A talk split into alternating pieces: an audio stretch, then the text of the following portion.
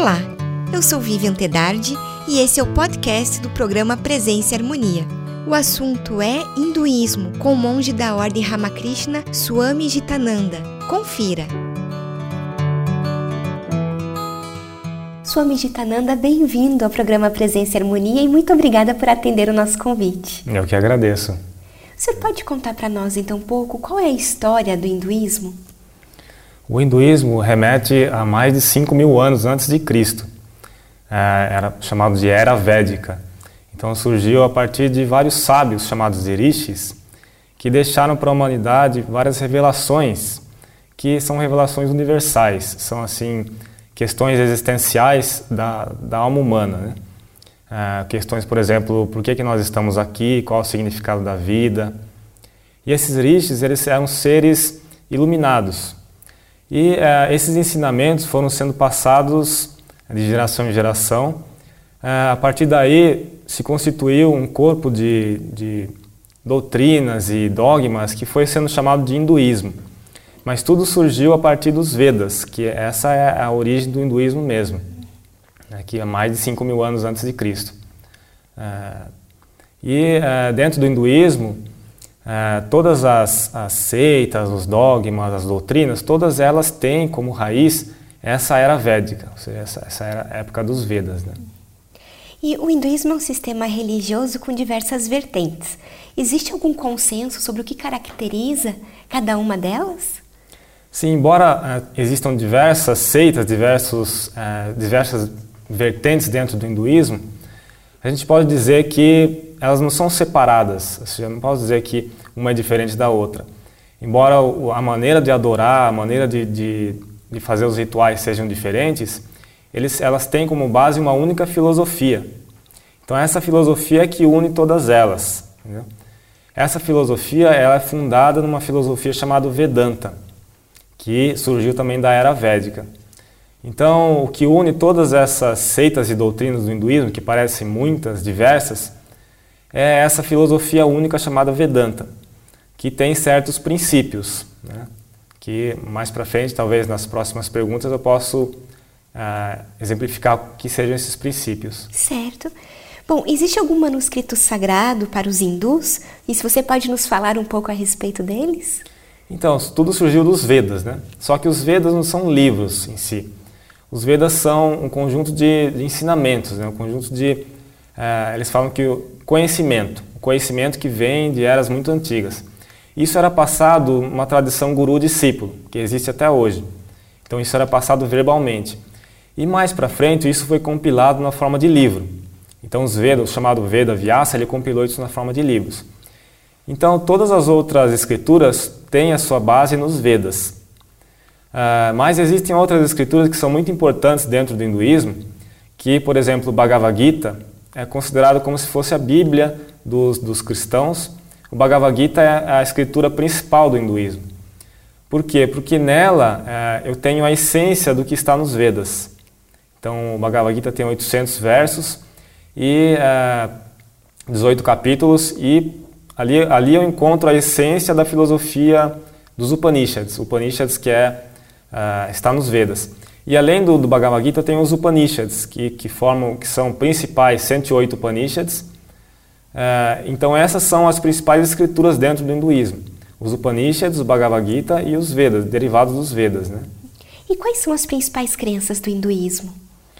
Então, uma, a principal crença do hinduísmo é que uh, existe um único Deus, um único princípio, e esse princípio é um princípio cósmico.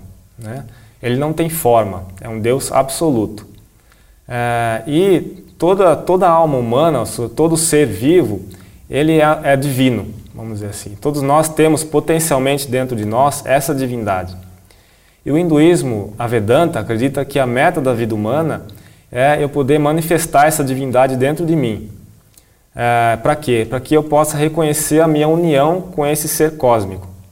Então a Vedanta não é, reconhece que nós somos seres limitados ou inferiores, ou seres pecadores. A Vedanta reconhece que todos os seres são divinos. E o que nós temos que fazer é unicamente eliminar a ignorância que nos faz achar que somos seres limitados. Então, a partir daí surgem todas as práticas dentro do hinduísmo, que é meditação, yoga, justamente para remover essa ignorância. Certo. Bom, então esse seria o conceito de Deus para os hindus? É, o conceito principal de Deus para os uhum. hindus é um Deus único, é um Deus universal, chamado Brahman. Ou seja, não, não confundir com Brahma. Brahma é uma, uma deidade dentro do hinduísmo que é o Deus da criação.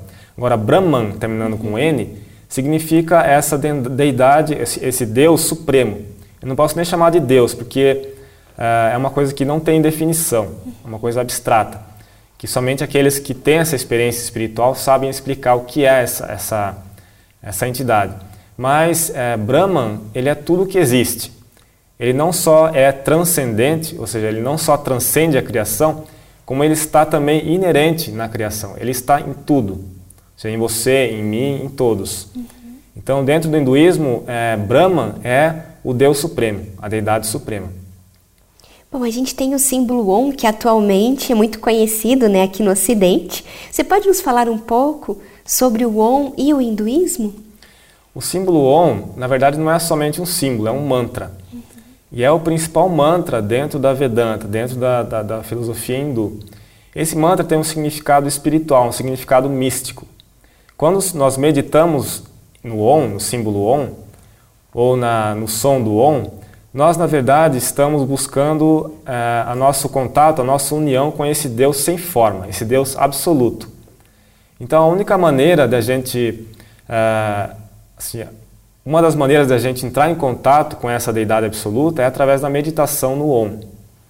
É, esse Om ele tem um significado, tem uma, tem uma teoria, que é a teoria do som, né, chamado Shabda. É, mas, resumindo, esse Om ele simboliza a união de todos os sons. Então, dentro do hinduísmo, a primeira manifestação de Brahma no universo vem através do som, do Akasha. Então, o Om ele é o que está mais próximo dessa manifestação.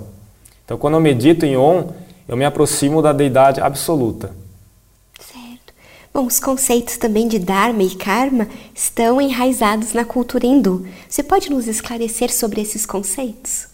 Sim, Dharma é, é assim, o modo de vida, a maneira que um indivíduo age no mundo.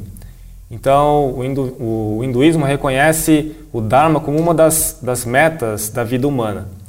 Então, o que seria esse Dharma? Seria a vida ética, a vida moral. Então, cada indivíduo tem o seu próprio Dharma. O seu Dharma é diferente do meu Dharma.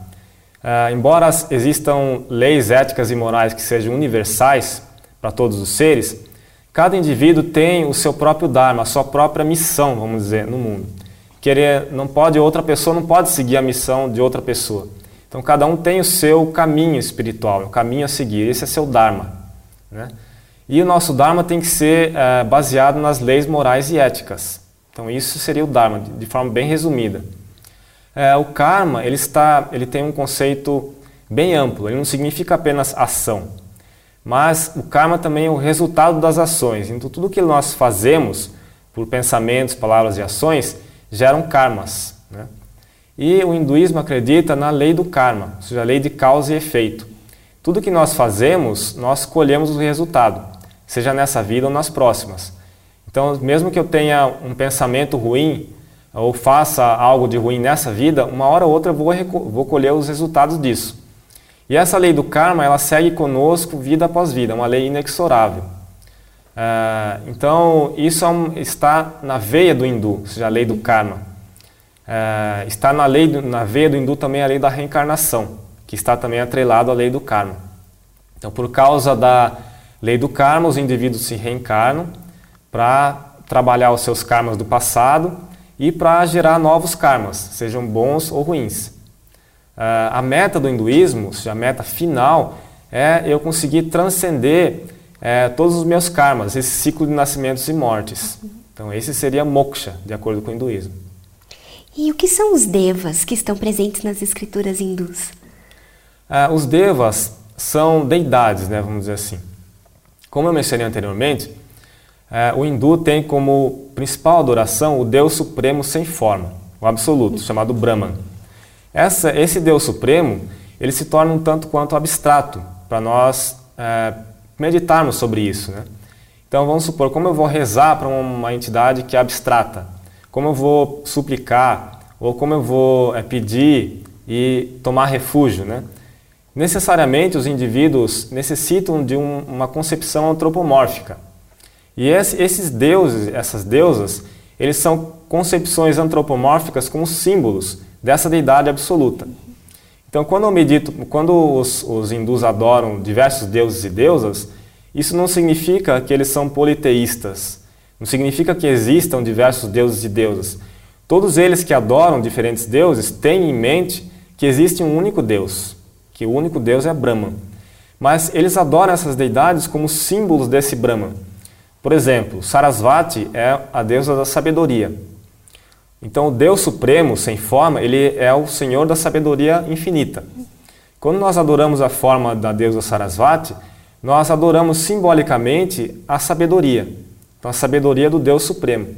E assim também ocorre com todas as deidades. Lakshmi simboliza a prosperidade, Ganesha, o sucesso, Shiva simboliza a destruição ou a transformação que ocorre diariamente, né? em toda, toda a vida ocorre. E uh, os deuses da trindade hindu, ou seja, Brahma, Vishnu e Shiva, que simboliza a criação, a preservação e a destruição. Então, cada um desses deuses simbolizam um aspecto, um poder, uma força dessa divindade suprema. Certo.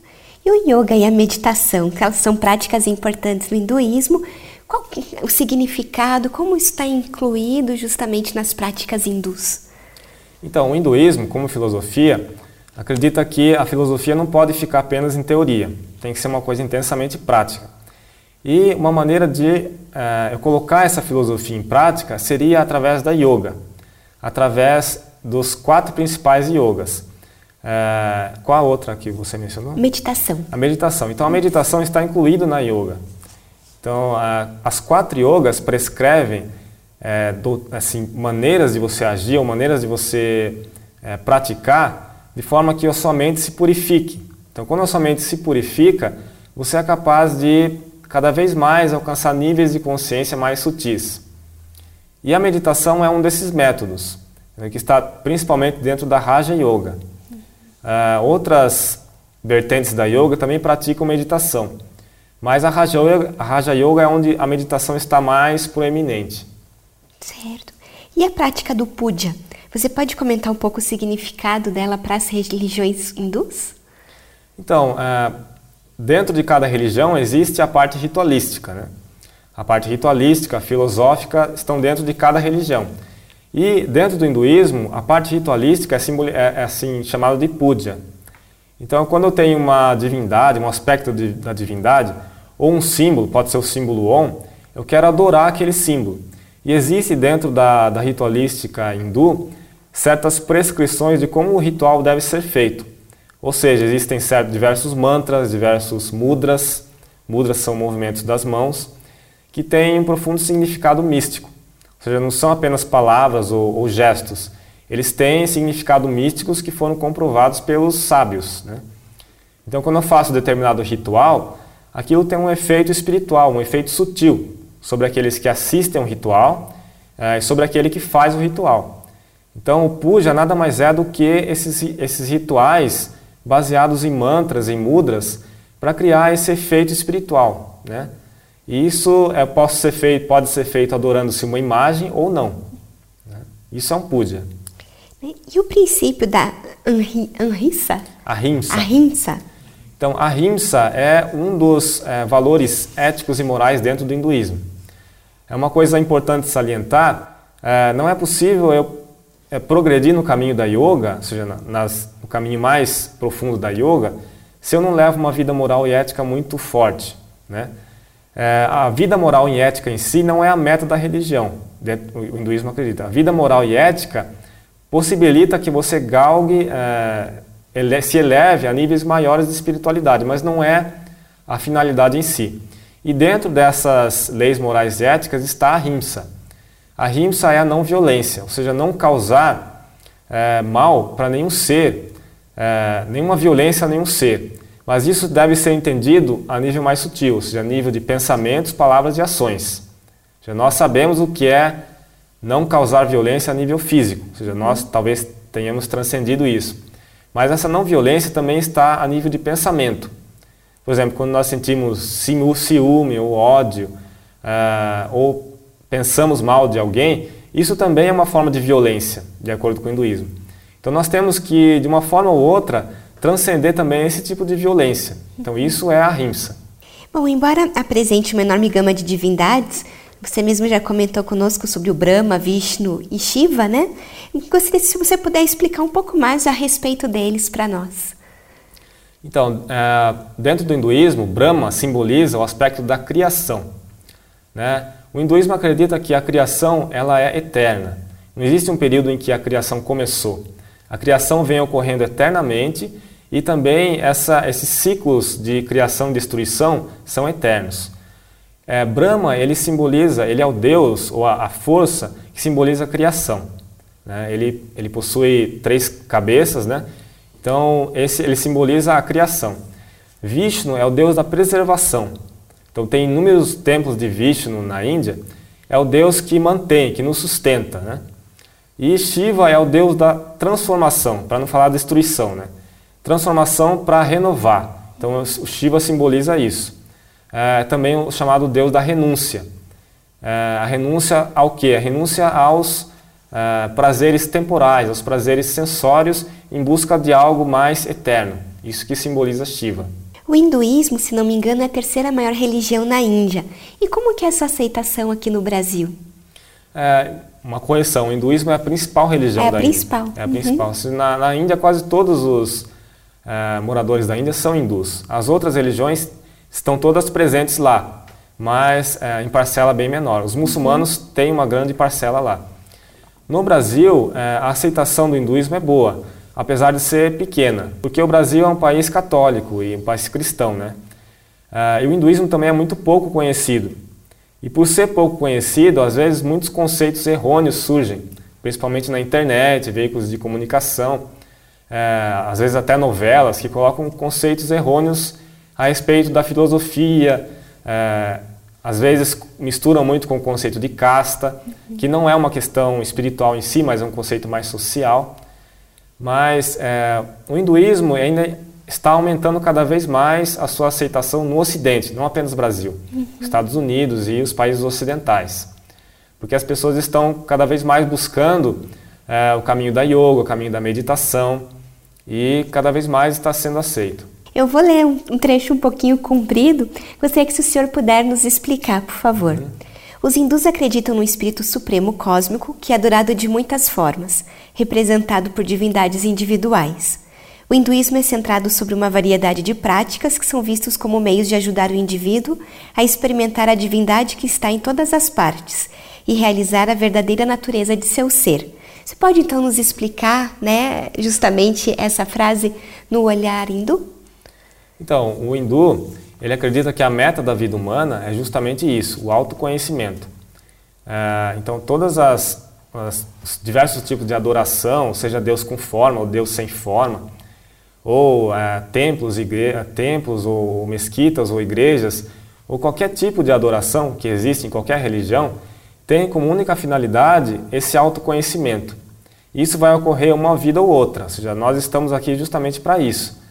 É, então, é, dentro do hinduísmo, essa diversidade que existe dentro do hinduísmo é justamente para possibilitar indivíduos de diferentes temperamentos que cada um possa escolher o seu próprio caminho. Os caminhos em si, nenhum deles estão errados. Então, o hinduísmo não acredita que nenhuma religião está errada. O hinduísmo acredita que o momento que uma pessoa diz que uma, a sua a religião está errada, significa que ele não entendeu a própria religião. Porque os profetas que vieram na humanidade, eles eram completamente livres de dogmas. Eles deixaram os ensinamentos em sua essência. Seja, Jesus não foi, não era católico ou não era, não pertencia a nenhuma denominação. Ele deixou os ensinamentos em sua essência. E dessa maneira, uh, o hinduísmo também, ele tem, ele tem um corpo de diversidade muito grande. Mas, em essência, tudo é o mesmo. Tudo é, busca essa fonte primordial que é Brahma. Você pode nos falar um pouco sobre o Swami Vivekananda, quem foi ele? Antes de falar sobre Vivekananda, gostaria de mencionar rapidamente sobre Sri Ramakrishna. Ramakrishna foi uh, um grande santo que na Índia é considerado hoje como uma encarnação divina. Ele viveu de 1836 a 1886.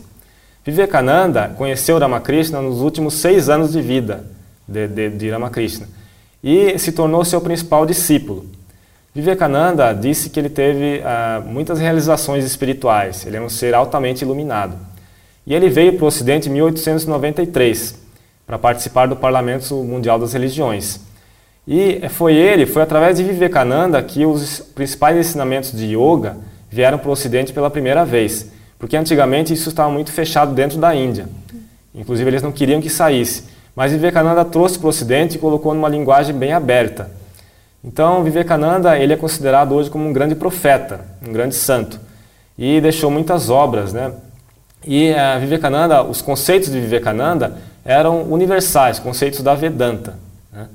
E, uh, ele deixou muitas obras a respeito da educação, uh, de como, como a educação deveria ser reformulada, buscando mais essa questão do desabrochar da vontade ou da divindade da alma humana. Uhum sem, sem, a, sem a questão da, da educação tradicional como é feita no Ocidente. Né? É, e Vivekananda, é, na Índia, hoje ele é reverenciado por milhares de pessoas. No Ocidente ele é muito pouco conhecido. É, o legado dele na Índia é muito grande. Inclusive, é, vários centros da Ordem Ramakrishna ele, que for, foram fundados por ele. Né? E como que está a atuação dos Swamis aqui no Brasil hoje? Então, a Ordem Ramakrishna tem quatro filiais no Brasil, né? Nos principais, nas principais capitais, Belo Horizonte, Rio de Janeiro, Curitiba, Brasília, além da sede em São Paulo. Nós temos nosso diretor espiritual, Swami Nirmalati Mananda, eh, eu sou um monge assistente, sou brasileiro, ele é indiano. Eh, nós recebemos visitas de monges da Índia regularmente, e nessas visitas eles realizam satsangas, palestras, eh, diversas outras atividades. O movimento ainda é muito pequeno no Brasil. É, assim, fora, nos Estados Unidos, o movimento é maior, da Ordem Ramakrishna. E na Índia tem mais de 180 centros. É, milhares de pessoas são beneficiadas com, com assistência filantrópica, tem diversos hospitais, diversas escolas, em nome da Ordem Ramakrishna. É, a Ordem Ramakrishna na Índia é muito respeitada, inclusive pelos ministros, pela, pelo, pelo própria, os governantes da Índia dão muito suporte, né? No Brasil é muito pouco conhecido, assim, a Ordem Ramakrishna é muito pouco conhecida, mas cada vez mais pelos veículos de comunicação nós estamos uh, tentando divulgar mais essa mensagem. E que, o que o senhor pode nos contar sobre a vertente Vedanta do hinduísmo? Uh, então, assim, a palavra hinduísmo hoje em dia é uma palavra que está um pouco em desuso, ou seja, perdeu um pouco o significado. É, por quê? Porque, assim, para explicar de forma bem rápida, no hinduísmo existia um rio chamado Sindhu, na época dos arianos. Aqueles que moravam do outro lado do rio Sindhu eram chamados de hindus, mas, é, de sindus, né? Mas os, os persas não conseguiam pronunciar direito a palavra e acabou sendo chamado de hindus. E assim surgiu a palavra hindu. Mas, é, hoje em dia, na Índia não existe apenas uma denominação religiosa, existem diversas. Então, a filosofia Vedanta é atualmente aquilo que é, constitui a religião do hinduísmo. Quando é, eu, eu, menciono a respeito da filosofia dentro da Índia, eu necessariamente tenho que passar pela Vedanta, porque a Vedanta é a, a base da, do hinduísmo hoje. E o que ensina os, os três pilares da Vedanta, vamos dizer assim, é justamente isso: a unidade da existência, ou seja, que existe apenas um em todo o universo, não existem dois. É, a, a divindade da alma humana, ou seja, que todos nós somos seres divinos. E o terceiro é a harmonia das religiões, que, como consequência dessa unidade, é, que todos nós estamos buscando a mesma unidade, as religiões todas elas estão certas. Então existe um verso bonito dentro da, do Shiva Mahima, que é um, um hino hindu, que fala que assim como os diferentes rios seguem caminhos diferentes, é, uns sinuosos, outros retos, mas todos eles desaguam no oceano. Da mesma maneira, as diversas religiões do mundo, é, seja hindu ou islamismo ou católico, todas elas vão em direção ao único Deus. Você pode chamar esse Deus de Brahma, ou chamar ele de o Pai que está nos céus, ou chamar ele de Alá, não importa, é o único Deus. Né? Sim. E Swami, quais são as principais celebrações religiosas que os hindus têm? Existem diversas celebrações religiosas dentro da Índia. Eles têm um calendário de celebrações muito grande. A Índia são vários países dentro de um país, então a cultura também varia muito. Às vezes, o que é as festas que ocorrem no sul da Índia não ocorrem no norte e vice-versa. É, Para você ter uma ideia, existem mais de 100 dialetos sendo falados na Índia ao mesmo tempo hoje, enquanto no Brasil é apenas um, português. Né? É, então, a comida, o, a, assim, o modo de se adorar a Deus, tudo muda de região para região. Mas o que liga uma, uma, uma coisa a outra é aquela filosofia única que eu mencionei a você, a Vedanta. Então, as principais festas, o que seria? Durga Puja, que é a adoração a Deus na forma de mãe divina. Então, essa questão de adorar Deus como mãe é muito forte na Índia. Não é, como uma, uma pessoa ou algo que é subordinado ao Deus Supremo, mas adorar ao Deus como próprio, ao próprio Deus como mãe. Entendeu? É o próprio Deus que é a mãe. É, além do Durga Puja, tem o Kali Puja, que é a adoração, outro aspecto da Mãe Divina. É, tem o Diwali, que é o Festival das Luzes. É, e tem inúmeros festivais. É, ao longo do ano tem inúmeros festivais, mas todos eles é, têm essa questão do puja, que foi mencionado anteriormente, Sim. e são celebrações que toda a comunidade se envolve. Então, para você ter uma ideia, na Índia o Durga Puja é bem mais importante do que o Natal. Então, o Natal eles celebram assim, bem pequeno, mas o Durga Puja é uma festa grande, com muita pompa, é, as pessoas saem na rua, tem danças, tem barracas. Então, na Índia tem diversas celebrações onde multidões participam. E essas celebrações, elas são realizadas aqui no Brasil também? Sim, são realizadas, mas em menor escala, vamos dizer assim, não é a maneira como é feito na Índia, com muitas estátuas ou com muitas guirlandas. A gente realiza de forma mais simples. O mais importante, na verdade, não são as celebrações em si, mas o espírito de devoção. Então, o quanto de devoção você é capaz de, de, de colocar naquela participação, né? Então, nós procuramos adorar, fazer uma adoração à Durga, e no meados de outubro. É, nós celebramos também o Natal, nós adoramos a figura do menino Jesus, dia 24. É, nós temos celebrações com o Guru Purnima. Guru Purnima é feito na lua cheia de julho, que é quando se é homenageado todos os mestres, todos os gurus espirituais e outras celebrações como o aniversário de Vivekananda, o aniversário de Ramakrishna uh, e outras celebrações ao longo do ano, uh, Kalpataru, mas sempre em menor escala, ou seja, uma escala menor. E o senhor gostaria de deixar uma mensagem para quem nos, está nos assistindo? Sim, eu gostaria de dizer que uh, o, hindu, o, hinduísmo, a Vedanta, não é apenas uma religião, ou não é apenas uma filosofia, é um caminho de vida. E é algo que é aberto a todos. Ou seja, não é necessário que eu seja pertencer, que eu tenha que me converter a Vedanta ou me converter ao hinduísmo. Eu posso continuar com a minha própria religião e ao mesmo tempo seguir os ensinamentos, seguir essa filosofia do hinduísmo, da Vedanta, sem nenhum tipo de conflito, uhum. porque são ensinamentos universais, são questões existenciais da alma humana.